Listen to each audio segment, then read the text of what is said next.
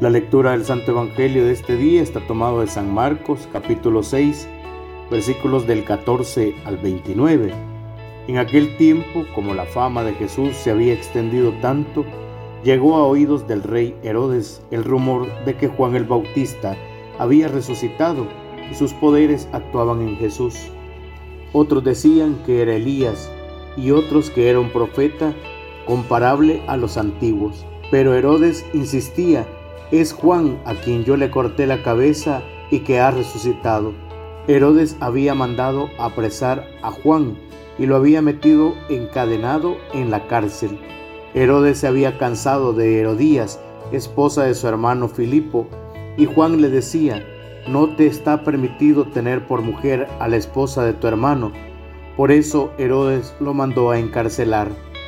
Herodías sentía por ello rencor contra Juan y quería quitarle la vida, pero no sabía cómo, porque Herodes miraba con respeto a Juan, pues sabía que era un hombre recto y santo, y lo tenía custodiado. Cuando lo oía hablar quedaba desconcertado, pero le gustaba escucharlo. La ocasión llegó cuando Herodes dio un banquete a su corte, a sus oficiales y a la gente principal de Galilea, con motivo de sus cumpleaños. La hija de Herodías bailó durante la fiesta y su baile le gustó mucho a Herodes y a sus invitados. El rey le dijo entonces a la joven, pídeme lo que quieras y yo te lo daré. Y le juró varias veces, te daré lo que me pidas aunque sea la mitad de mi reino. Ella fue a preguntarle a su madre, ¿qué le pido? Su madre le contestó, la cabeza de Juan el Bautista. Volvió ella inmediatamente junto al rey y le dijo, quiero que me des ahora mismo en una bandeja la cabeza de Juan el Bautista. El rey se puso muy triste, pero debido a su juramento y a los convidados, no quiso desairar a la joven y enseguida mandó a un verdugo que trajera la cabeza de Juan. El verdugo fue, lo decapitó en la cárcel, trajo la cabeza en una bandeja, se la entregó a la joven y ella se la entregó a su madre. Al enterarse de esto, los discípulos de Juan fueron a recoger el cadáver y lo sepultaron. Palabra del Señor, gloria y honor a ti, Señor Jesús. Es durísimo el Evangelio lo que nos presenta hoy en la liturgia, donde se narra el martirio de Juan el Bautista, el cual pues viene a interpretar nuestro corazón y misión de cara al presente año.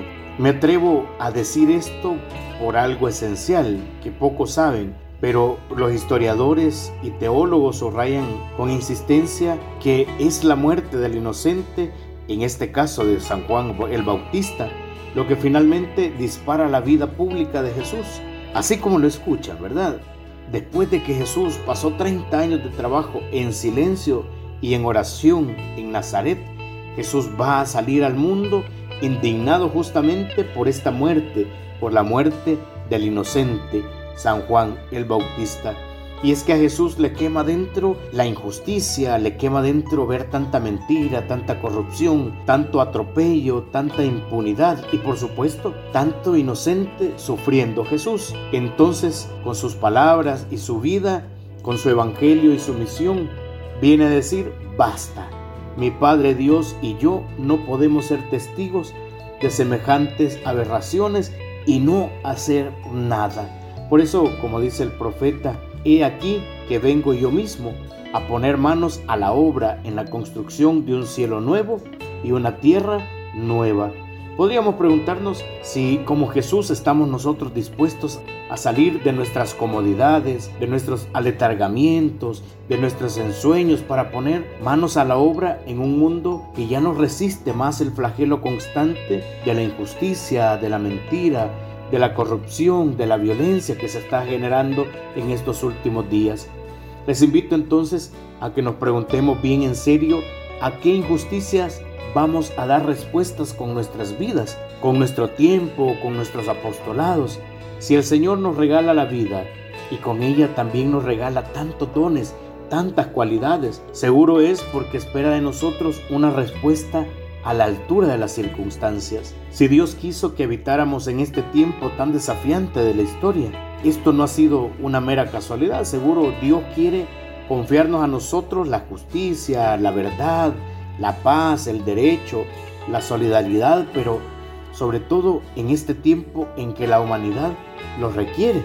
Jesús ha venido él mismo a ponerse a la vanguardia de la justicia y de la verdad. Ha venido él mismo a ponerse a la cabeza de la solidaridad y de la paz. Ahora nos toca a nosotros, pues, llevar estas mismas banderas y levantar la voz cada vez que seamos testigos de martirios flagrantes como los del Evangelio de hoy. Por lo demás, pues un último pedido brota solo al contemplar esta imagen tan tremenda de la decapitación de Juan Bautista. Cuidado amigos, no nos convirtamos también nosotros en Herodes y en Herodías. Esto quiere decir cortadores de cabeza, ¿verdad? De nuestros hermanos. Ya lo ha dicho el Papa Francisco decenas de veces, con los chismes, con los que llevan y trae, con las envidias, con las mentiras, con esas exageraciones, ¿verdad? Con los chismeríos de turno y demás. ¿Cuántas veces hemos sido nosotros mismos los decapitadores de algún hermano? Hoy puede ser un buen día también para un sano examen de conciencia que nos ayude a ver cómo estamos actuando y cómo vamos a actuar de hoy en adelante.